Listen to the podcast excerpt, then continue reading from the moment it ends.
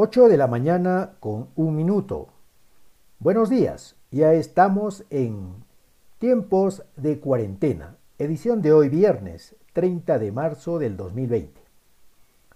Ingresamos al quinceavo día de la declaratoria de emergencia por coronavirus.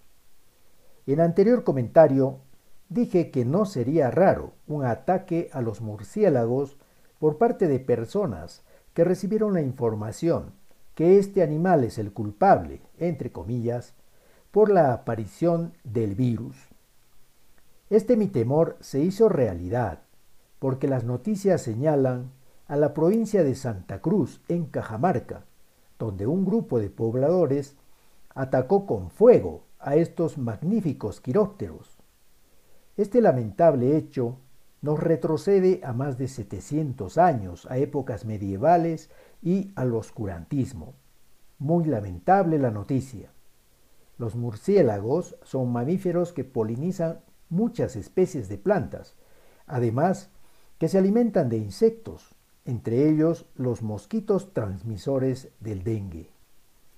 Otras reacciones irracionales se han dado desde la aparición del coronavirus, la xenofobia y el racismo, que son reacciones propias de los humanos. Xenofobia, como dice la enciclopedia, viene del, del griego xenos con X, que significa extranjero, y phobos, que significa miedo. Xenofobia entonces es el recelo, hostilidad y rechazo a los extranjeros. La xenofobia se ha incrementado a raíz de la pandemia. Esta horrible reacción de las personas o grupos de personas no tiene sentido, pues la epidemia o pandemia se puede originar en cualquier rincón de nuestro planeta, en cualquier país. Una persona que tenga la oportunidad de visitar un país extranjero y pueda estar allí por un tiempo, probablemente entienda mejor esta reacción xenofóbica. Y si una persona tiene familiares en el extranjero, comprenderá también esta pésima reacción de nosotros los humanos. El racismo es otra reacción humana que aparece en estas circunstancias.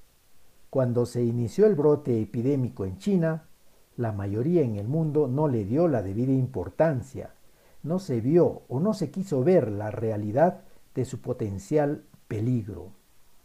Las reacciones racistas no se dejaron esperar, pero la velocidad increíble de contagio por coronavirus echó por tierra el prejuicio racista.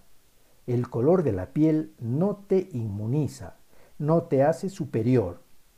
Blanco, negro, chino, cholo, todos estamos expuestos a enfermarnos. Saber más acerca de los virus es mi afán en estos días me resulta totalmente incomprensible entender cómo y qué son estos organismos.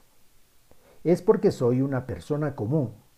No soy biólogo ni virólogo, mucho menos taxonomista. Entonces, no entiendo. Lo sorprendente es lo que dicen las publicaciones científicas. Por ejemplo, Ciencia Canaria, publicación española, dice, el debate sobre si los virus son o no seres vivos lleva decenas de años encendido. Al día de hoy todavía hay quienes no lo tienen del todo claro. Y tengo otra publicación, la Khan Academy, dice, debido a que no pueden reproducirse por sí mismos sin un hospedero, los virus no se consideran vivos. Otra publicación, de la fundación del doctor Anthony Steve dice, no hay consenso en la comunidad científica sobre si los virus son o no organismos vivos. Tampoco hay consenso sobre si son o no inmortales. Y la respuesta no es obvia. Para ser mortal o inmortal en este caso, un organismo debe primero estar vivo entonces creo tener razón de sorprenderme. Hay más. El Instituto de Investigación del Genoma Humano, ubicado en Maryland, Estados Unidos, dice, se estima que la cantidad de virus sobrepasa a las bacterias en razón de 1 a 10 y nos alcanza un número. Hay 10 elevado a la 31 cantidad de virus en cualquier momento dado. Es decir, escriba, amigo oyente, el número 1 seguido de 31 ceros. Es un número que no puedo leer. Parece una película de ciencia ficción saber que los virus invaden nuestras células actuando como parásitos. Secuestran y modifican la célula para replicarse y multiplicarse rápidamente por millones.